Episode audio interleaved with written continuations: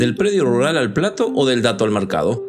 Llegaron los gigantes tecnológicos al agronegocio y se armó una gran fiesta de datos.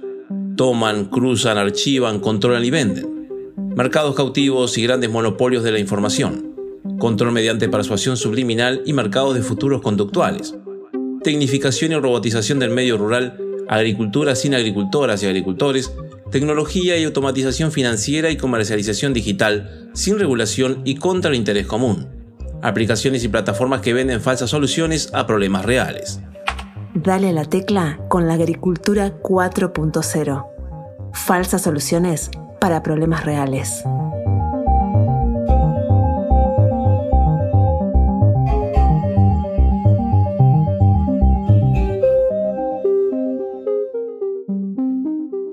Buenos días, muy buenas tardes, muy buenas noches.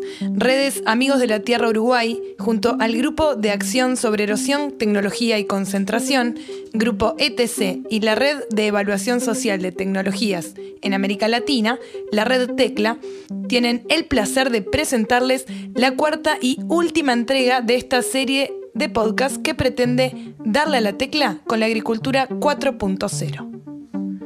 Mi nombre es Valentina Machado y me acompaña en la conducción de este programa José Losegui. Bienvenido, José, ¿cómo estás? Buenos días, Vale, muy bien, muchas gracias. Contento de acompañarte en esta tarea, en este cuarto y último podcast sobre la agricultura 4.0. Antes de comenzar, conozcamos qué es la red Tecla.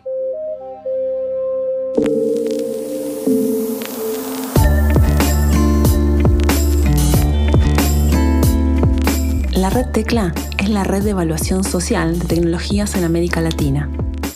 Está compuesta por organizaciones y personas con el objetivo de informar y debatir sobre las nuevas tecnologías que impactan sobre los tejidos sociales, la subsistencia y desplazan los saberes contenidos por miles de civilizaciones.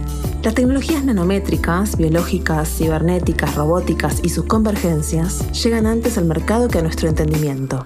Y por eso, es necesaria una evaluación social y participativa que muestre las consecuencias del uso de estas herramientas y productos en los campos sociales, ambientales y económico. La red Tecla está integrada por amigos de la Tierra de América Latina y el Caribe, ATALC, Coordinadora Latinoamericana de Organizaciones del Campo, CLOC, La Vía Campesina, Grupo de Acción sobre Erosión, Tecnología y Concentración, Grupo ETC, GRAIN, Marcha Mundial de las Mujeres, Red por América Latina Libre de Transgénicos, Unión de Científicos Comprometidos con la Sociedad y la Naturaleza en América Latina, Centro de Análisis Social, Información y Formación Popular, Asamblea Nacional de Afectados Ambientales de México, Red de Coordinación en Biodiversidad de Costa Rica, Redes Amigos de la Tierra Uruguay, la Unión de Científicos Comprometidos con la Sociedad de México y la Confederación Sindical de Trabajadores y Trabajadoras de las Américas, la CSA. Conoce más sobre la Red Tecla en redtecla.org. Le damos la bienvenida y saludamos también a Edgardo Davich Matioli, que se encuentra en los controles y edición de sonido.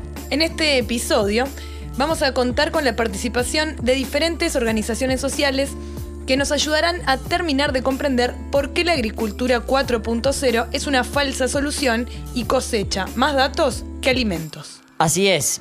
Hoy participará Georgina Catacora Vargas de la Sociedad Científica Latinoamericana de Agroecología, SOCLA, que nos acompañará con sus análisis y reflexiones. Así es, y también tendremos la participación de Perla Álvarez, de la Coordinadora Nacional de Organizaciones de Mujeres Trabajadoras Rurales e Indígenas de Paraguay, CONAMURI, que además son parte de la Coordinadora Latinoamericana de Organizaciones del Campo, la CLOC Vía Campesina. Exacto. También está Pablo Galeano, de Redes Amigos de la Tierra Uruguay, y además aportarán sus conocimientos Marta Silva y Sandra Escobar, en representación de Amigos de la Tierra América Latina y el Caribe, a Talc. Hechas las presentaciones, antes de comenzar les recordamos que ya pueden escuchar los tres episodios anteriores en la web de redtecla.org y en las plataformas Anchor, Spotify, Apple Podcast, Google Podcast y Radio Public. Agricultura 4.0. ¿Quién decide qué comes? Bueno, como les decíamos recién, entonces realizamos varias consultas para poder adentrarnos en los desafíos que nos plantea la agricultura 4.0 y poder conocer las perspectivas de diferentes organizaciones. Teniendo en cuenta además los cruces de la agricultura 4.0 con la justicia ambiental, la defensa de la tierra, las semillas y la agricultura campesina. Por supuesto también la agroecología. Así es, vale. Analizaremos junto a nuestros invitados e invitadas los impactos de la agricultura 4.0 sobre los territorios, tierras y semillas y el avance de la mercantilización de la naturaleza a partir de su digitalización. También veremos alternativas a los sistemas industriales de alimentación y las luchas de los movimientos campesinos y de organizaciones sociales que también defienden la soberanía alimentaria. Bueno, muy bien, antes entonces de escuchar esta pluralidad de voces, les propongo que veamos juntos un glosario que hemos realizado, con algunas definiciones básicas de conceptos que van a estar presentes a lo largo de esta conversación.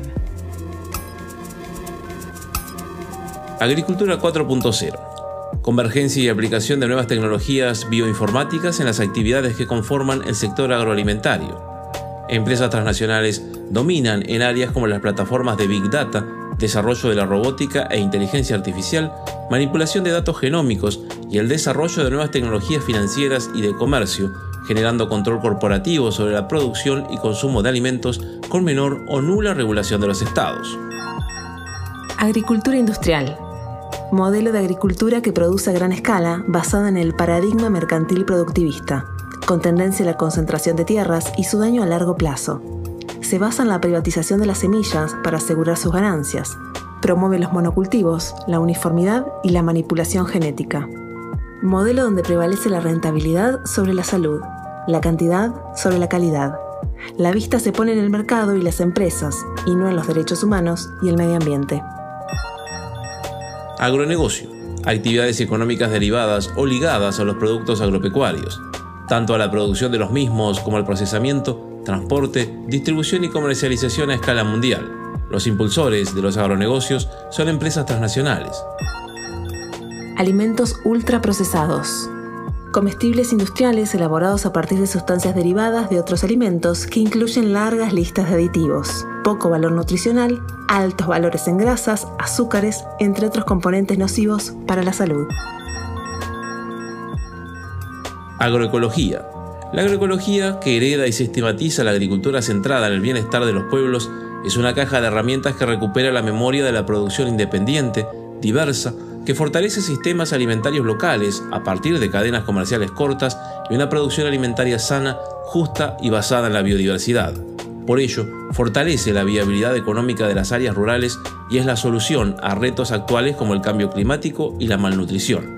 La agroecología sirve a diversas formas de producción de alimentos, como la agricultura campesina y familiar, toma en cuenta el conocimiento local, la justicia social, la identidad y cultura local y los derechos indígenas sobre semillas y razas pecuarias y es la vía certera hacia la soberanía alimentaria.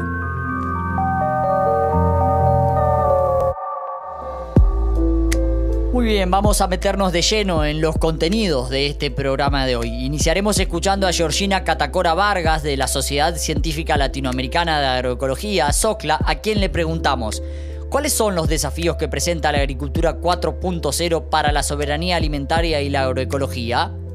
Bueno, los desafíos que trae la agricultura 4.0 se origina en su propio planteamiento, un planteamiento de digitalización de la producción en campo a través de su automatización, como por ejemplo eh, el uso de computadoras, teléfonos inteligentes, sensores, drones, equipo robotizado como los tractores y demás.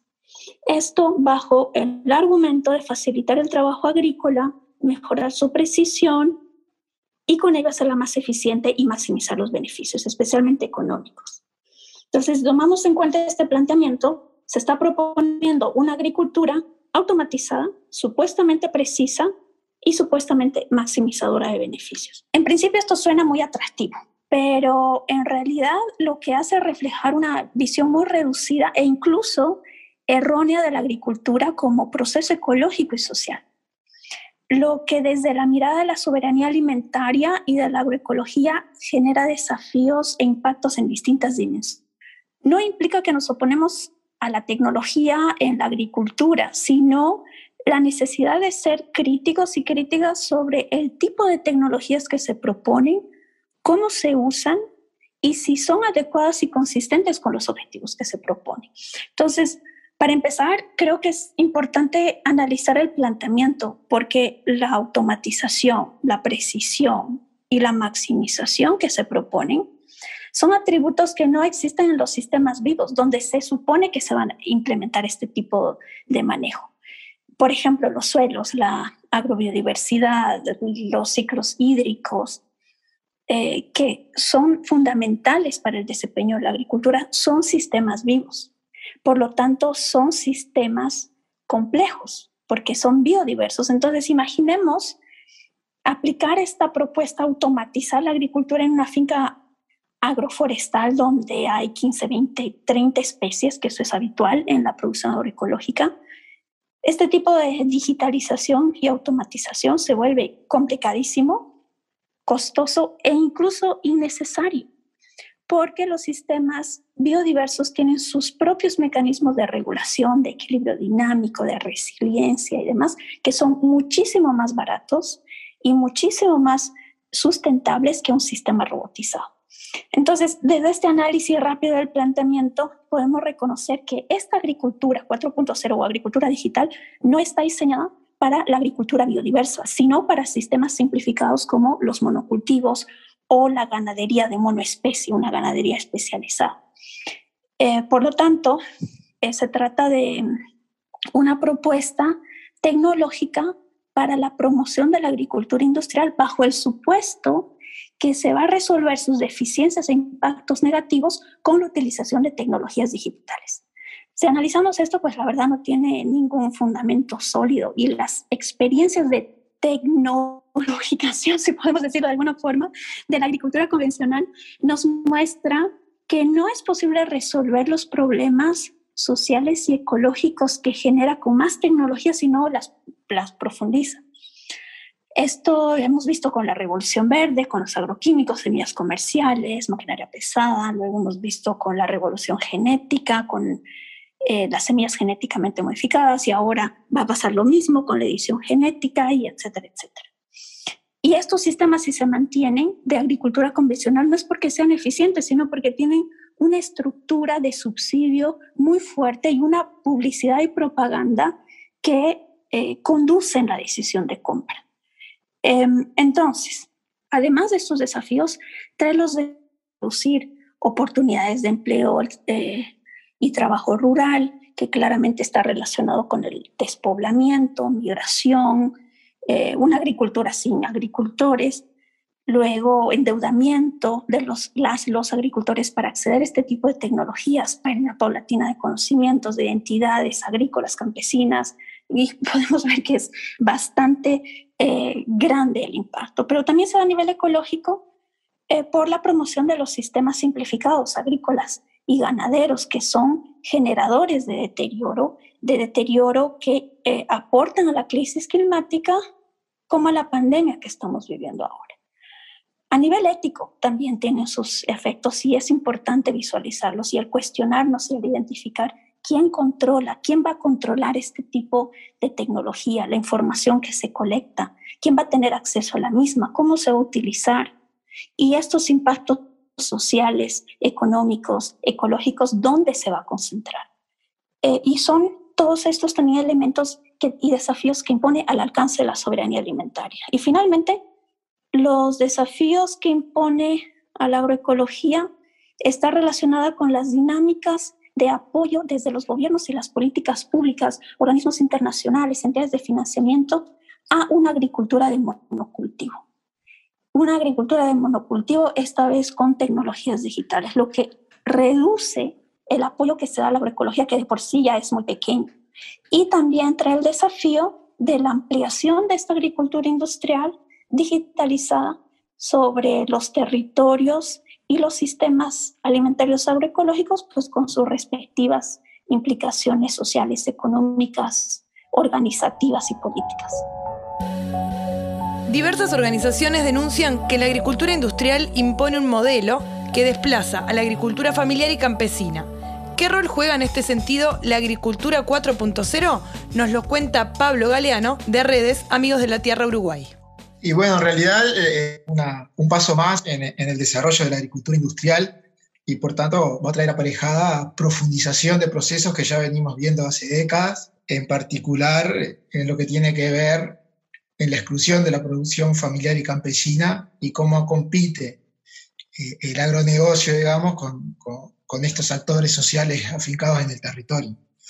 Eh, si vemos los datos de aquí del Cono Sur, en las últimas décadas, por ejemplo, solo en Uruguay, en, en poco más de 10 años desapareció el 40% de las explotaciones de menos de 20 hectáreas, y eso fue consecuencia del gran desarrollo de, de los monocultivos, de la agricultura industrial de gran escala, en particular el monocultivo de soja, que venía de la mano de una propuesta tecnológica que eran los transgénicos, porque la soja como eh, la soja transgénica, como se puede plantar y después echarle un herbicida encima que mata a todas las plantas menos a la soja, que es el glifosato, esto facilitó mucho el manejo de, de, grandes áreas y para los productores más capitalizados, en su momento los pools de siembra, que fueron los que empezaron con esto acá, en, la región, eh, bueno, lo que trajo aparejado fue un aumento en el precio de los arrendamientos, eh, trajo también competencia por la tierra eh, en las zonas en Bolivia, en el norte de, Argentina, en las zonas del Chaco, desmonte y, persecución a las comunidades campesinas locales, ha traído un montón de conflictos esto. Y bueno, la agricultura punto cero es un paso más en este tipo de propuesta tecnológica, en lo que se trata de alguna manera es eh, como el, capital tiene el sistema capitalista tiene eh, el gran problema de que para sostenerse tiene que crecer todo el tiempo en una biosfera limitada, eh, desde hace unas décadas ha venido imponiéndose eh, formas de poder, a ver, volver a los bienes naturales y a la naturaleza, bienes de mercado comercializables. Y entonces empezó esto con el tema del patentamiento de genes, por supuesto que el tema de la renta eh, de la tierra es un tema más histórico y más antiguo, pero ahora también se quiere este, incorporar al mercado de valores la información eh, vinculada a los procesos de producción este, agrícola. Esto claramente, como bien comentaba Georgina, todas estas propuestas tecnológicas no se adaptan para nada a las necesidades de la agricultura familiar y campesina, y más cuando estamos pensando en la necesidad urgente de generar sistemas de producción que combatan todas las crisis ambientales que estamos teniendo, donde la agroecología es una de las principales, llámese agricultura inteligente, agricultura de carbono o agricultura climáticamente inteligente, agricultura de precisión, en realidad son sofismos, diría yo, son, son términos huecos de contenido, donde se trata de seguir aumentando la, renta sobre el capital este, aplicado a negocios que, que, de alguna manera explotan la naturaleza y bueno, la agricultura 4.0 es como la frutilla de la torta, porque si no ve los actores que están implicados, ya vamos a tener a, las productoras de agroquímicos como Bayer, eh, como BAF, como Syngenta, todas estas que también manejan las semillas ahora asociadas a Amazon, a Google.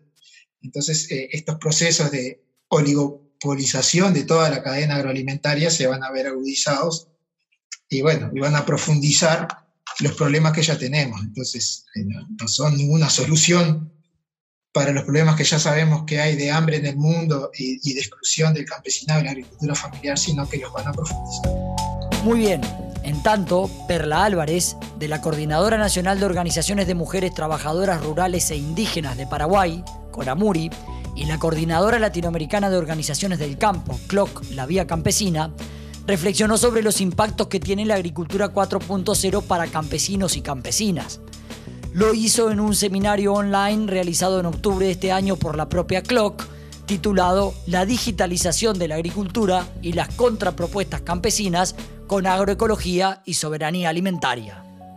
Con el tema de la digitalización todos nuestros datos, toda la información que pudiera haber, pasan a ser números y que son de interés comercial, de interés de generación de lucro para las empresas. Y sin embargo, aquello que generan esos datos, y en nuestro caso particular, desde los movimientos campesinos e indígenas, desde los pueblos del campo, desde los pueblos que producimos alimentos, lo importante es esta cuestión que producimos, la alimentación, ¿verdad? La alimentación como materia básica que resuelve nuestros problemas de la vida, nuestro problema a seguir subsistiendo, a seguir viviendo y a, a seguir siendo lo que somos también, ¿verdad? Toda esta información que afectan toda la cadena de la producción, desde la producción de alimentos, desde poner una semilla en la tierra, extraer el producto, el fruto, la producción, la materia prima, transformarle, comercializar y que llegue hasta la mesa de quien va a consumir finalmente, todo eso pasa a ser de interés comercial, de un interés de las empresas y que cambian nuestra realidad. Cuando nosotros y nosotras seguimos cultivando con las estacas y seguimos colocando en nuestras semillitas, cuando esperamos que llueva para poder generar el clima adecuado, cuando solemos secar al sol nuestras semillas. Frente a ese panorama,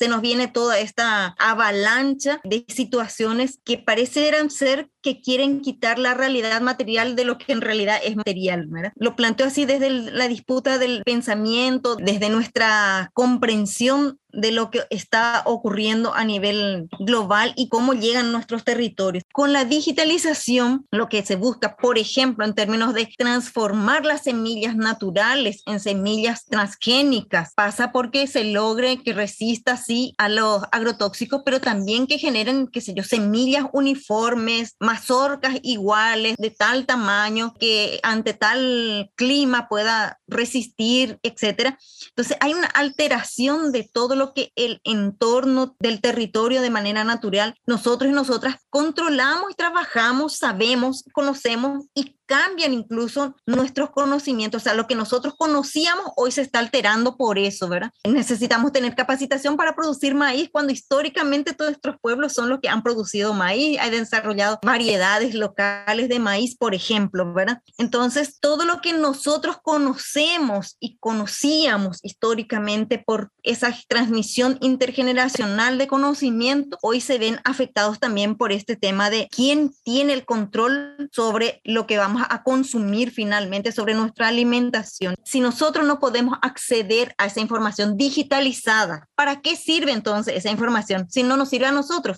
¿A quién le está sirviendo? Le sirve a quien tiene el poder económico y el poder político a su vez para tomar decisiones sobre esa tierra, para poder ver qué va a producir, cuánto va a producir, cómo va a producir, a quién le va a vender y no importa quién esté ahí, las personas y los recursos puede despedirse con tal de que le genere los recursos necesarios este tema de la digitalización es un problema político, es un problema a su vez también ideológico porque nosotros no tenemos el control sobre ello. Entonces se convierte para nosotros y nosotras en un espacio de disputa más. Nosotros hablamos del control de la tierra y territorio que es la base material, pero allí están nuestras semillas y su diversidad. Allí están nuestros conocimientos y toda nuestra diversidad de saberes, hombres y mujeres de nuestros ancestros y de nuestras ancestras están en ese territorio y cómo nos relacionamos con nuestro territorio, cuál es nuestro vínculo con el territorio, con el agua, con el monte, con la leña que hay allí, con los bichitos que encontramos allí, con los animales que hay allí. Entonces, todo eso pasa a transformarse si es que nosotros no tenemos esa disputa suficiente.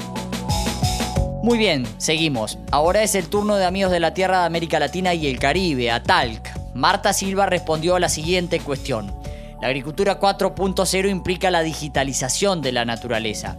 ¿Qué puede significar esto en términos de mercantilización y financiarización de la naturaleza?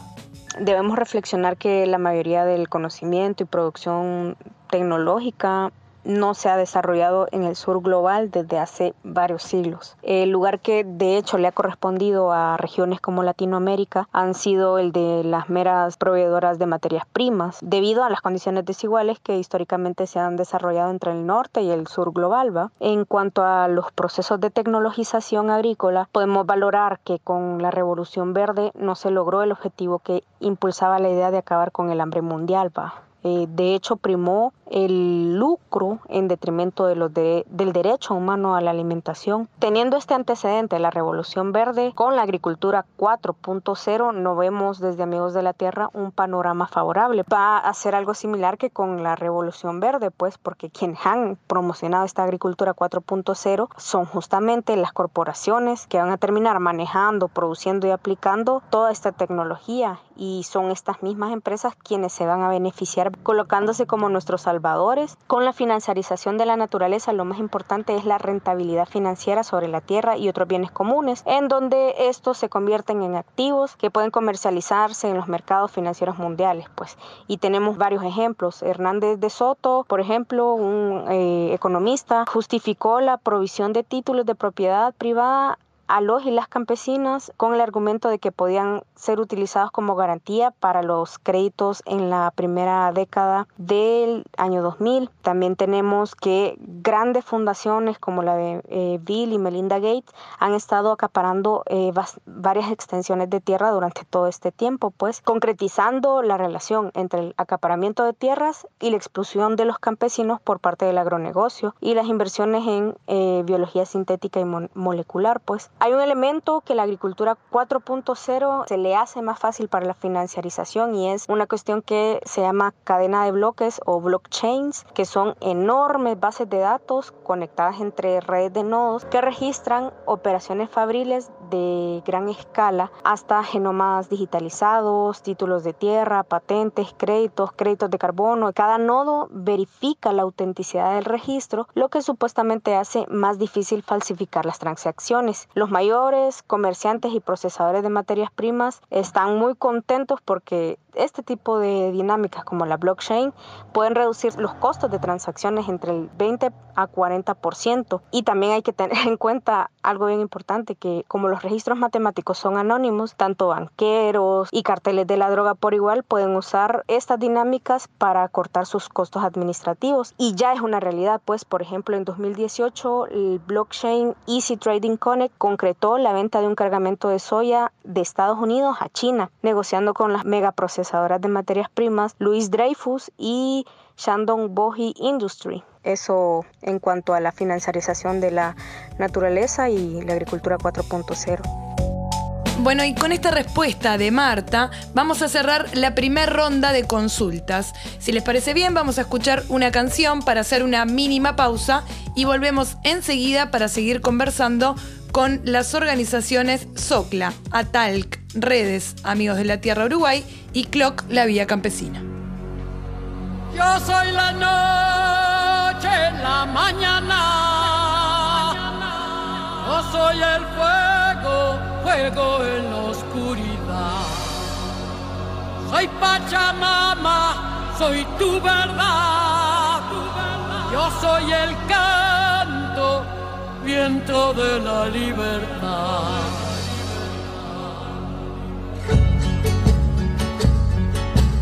Vientos del alma en llamas, suenan las voces de la quebrada. Traigo la tierra en mis colores como un racimo lleno de flores. Traigo la luna con su rocío, traigo palabras con el sonido y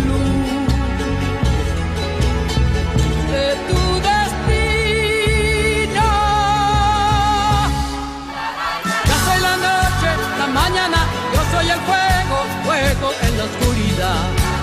Soy Pachamama, soy tu verdad, yo soy el canto, viento de la libertad. Yo soy el cielo, la inmensidad, yo soy la tierra, madre de la eternidad. Soy Pachamama, soy tu verdad, yo soy el canto, viento de la libertad.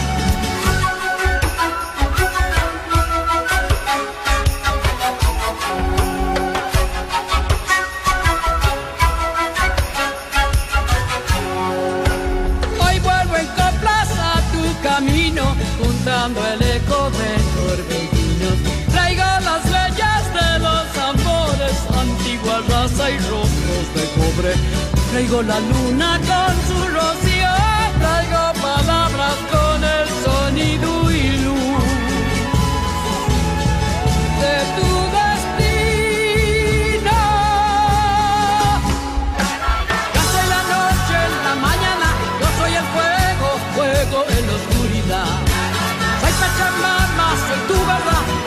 canto viento de la libertad. Yo soy el cielo, la inmensidad, yo soy la tierra, madre de la eternidad. Soy Pachamama, soy tu verdad, yo soy el canto viento de la libertad. Yo soy la noche, la mañana, yo soy el fuego, fuego en la oscuridad.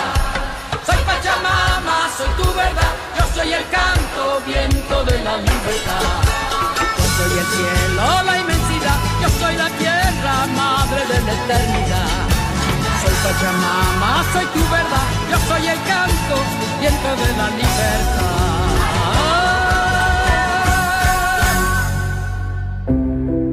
Agricultura 4.0. Producir alimentos sin las empresas digitales es posible y necesario.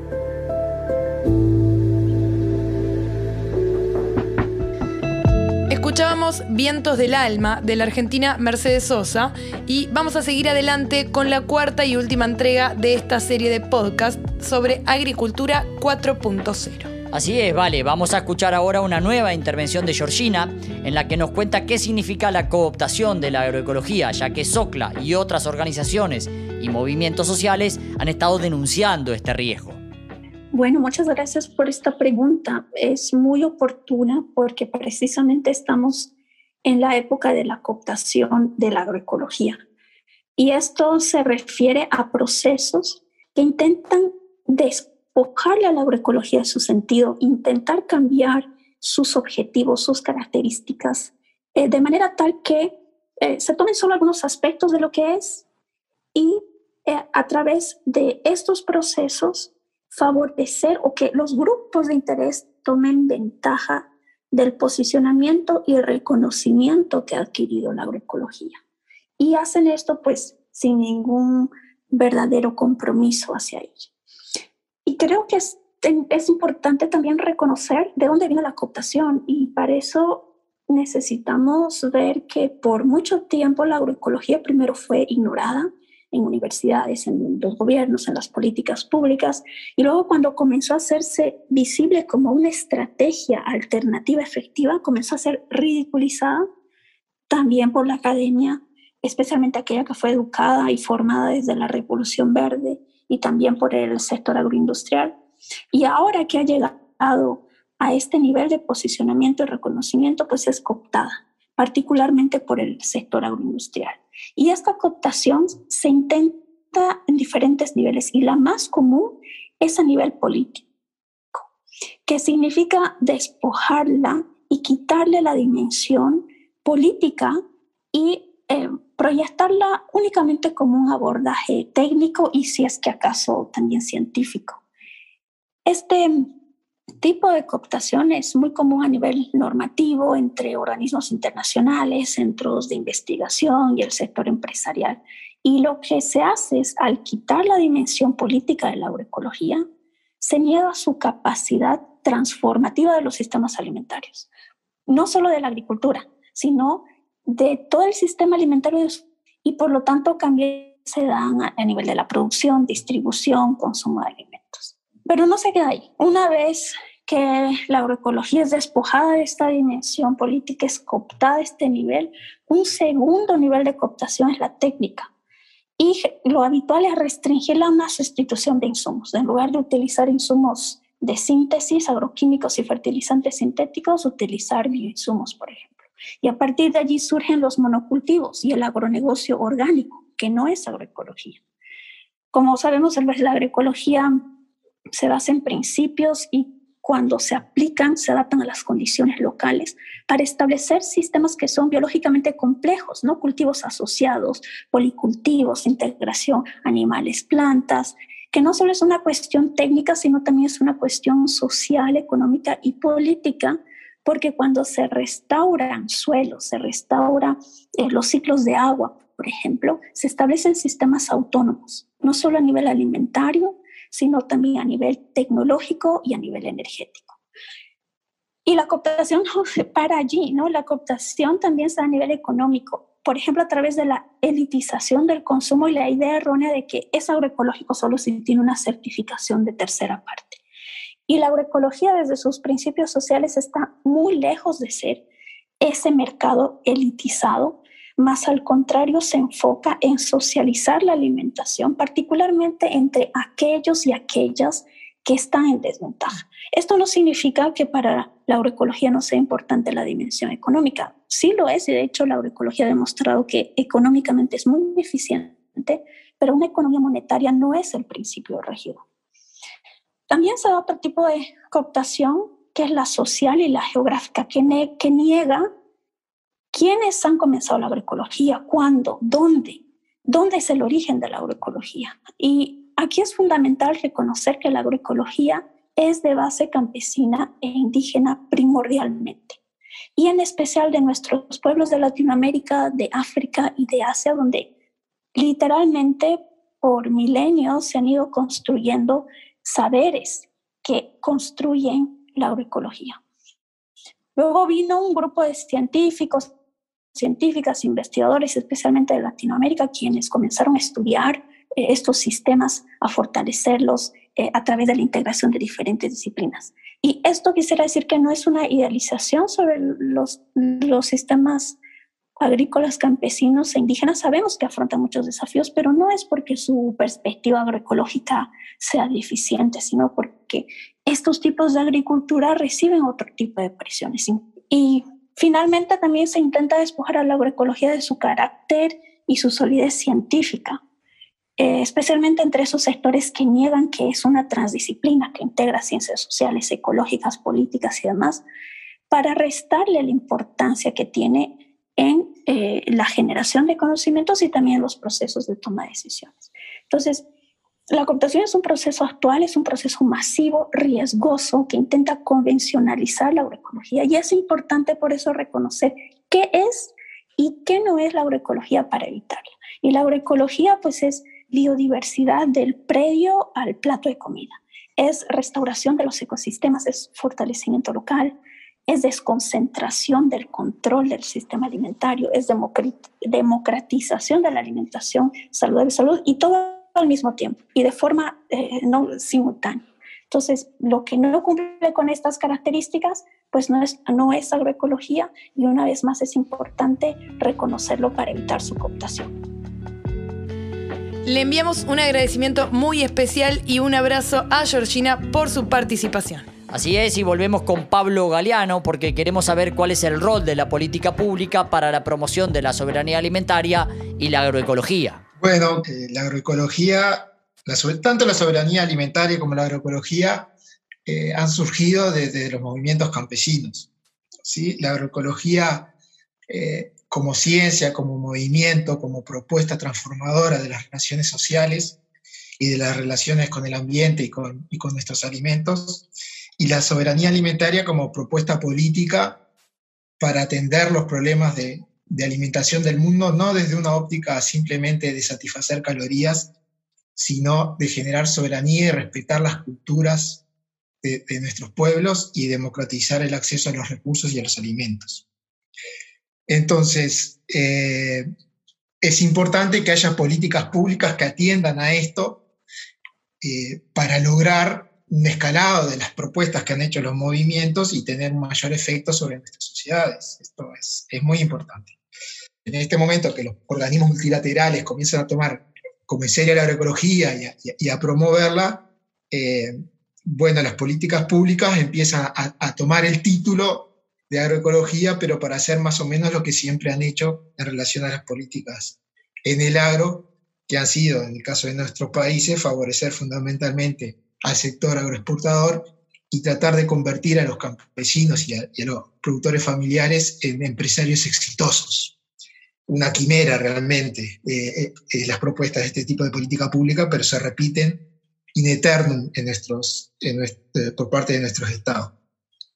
Entonces, para que se construya una política pública, una política pública si, mientras está en el papel es letra muerta, para que realmente tenga un efecto tiene que ser aplicada a nivel territorial y para eso estamos los movimientos y las, organizaciones para reivindicar el, verdadero sentido de la soberanía alimentaria y de la agroecología.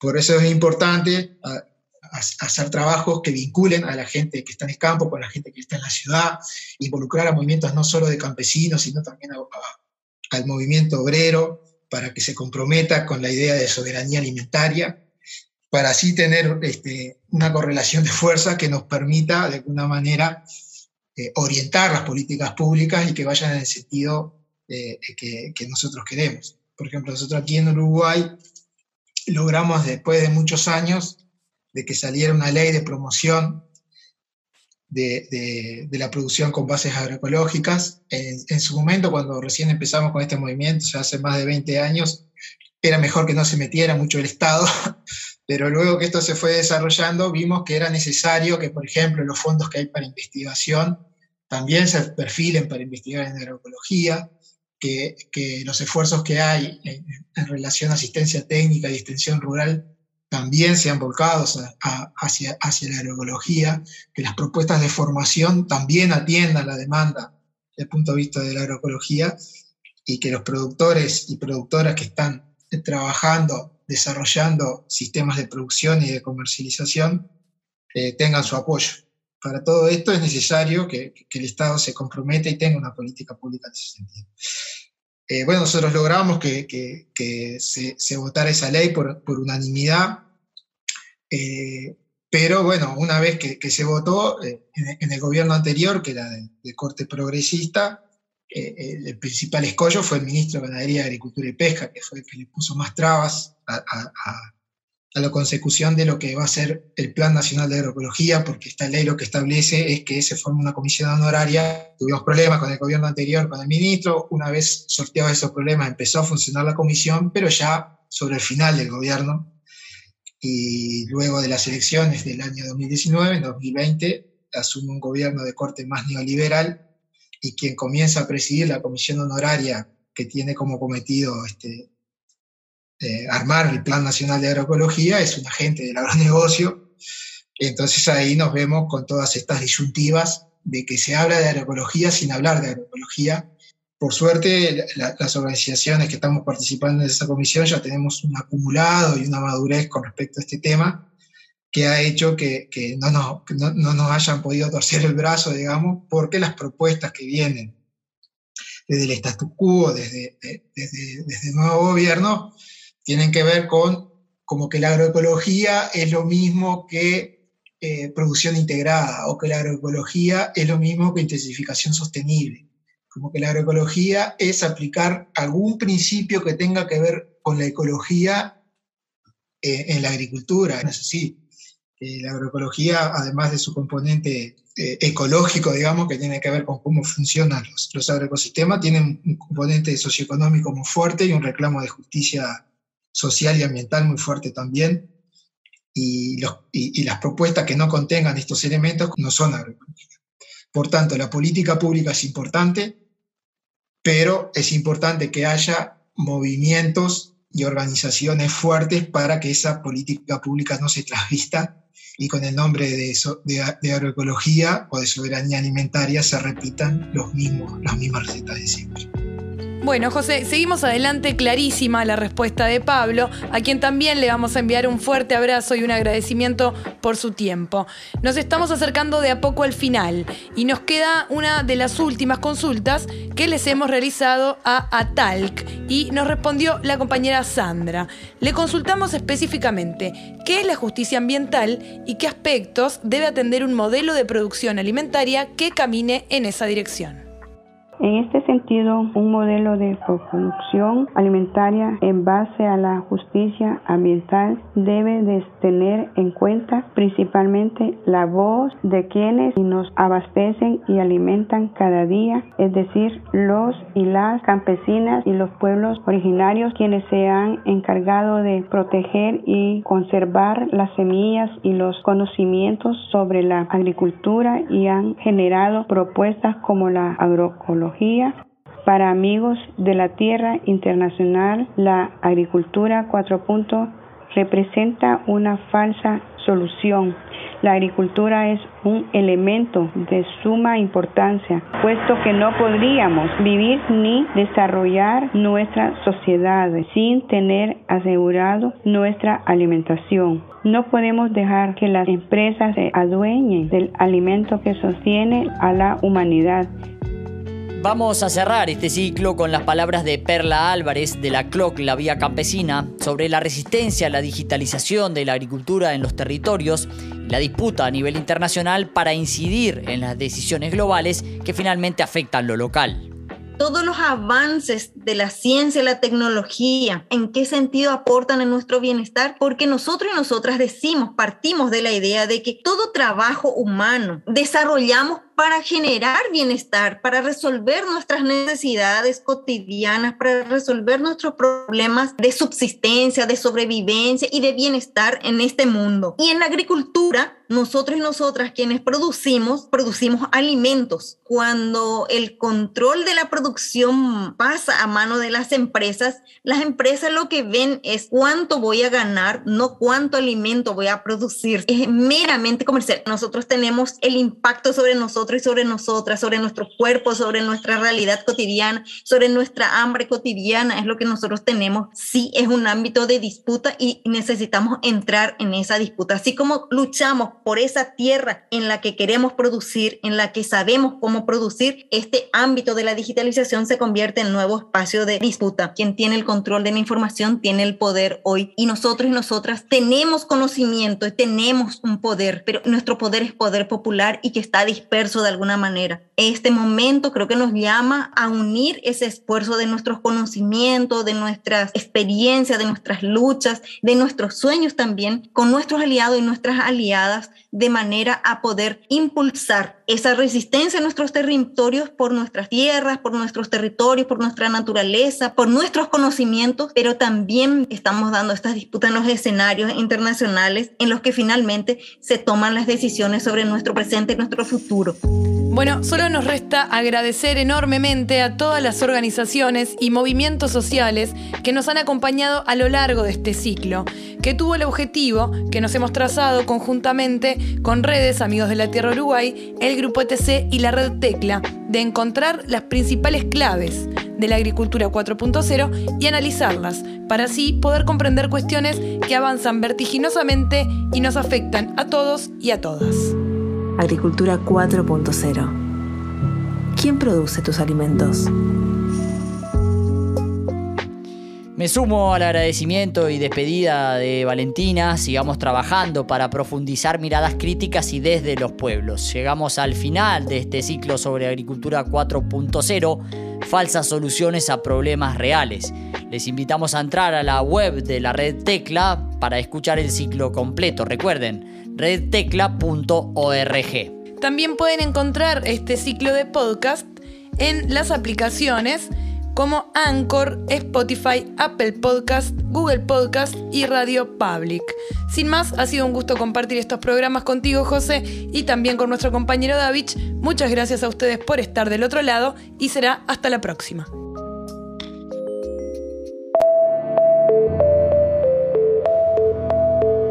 El 70% de la alimentación mundial la producen redes locales de campesinas, la pesca artesanal, huertas urbanas, recolección. Si esto es posible, ¿por qué avanzar en la agricultura industrial, cada vez más tecnificada, que va a generar mayor exclusión y concentración? En el mundo se producen alimentos suficientes para toda la población global. La digitalización de la naturaleza no es una solución, necesitamos pasar del modelo privatizador, concentrador y homogeneizador a uno que priorice la salud, la diversificación y la socialización de alimentos. Dale a la tecla con la agricultura 4.0. Falsas soluciones para problemas reales.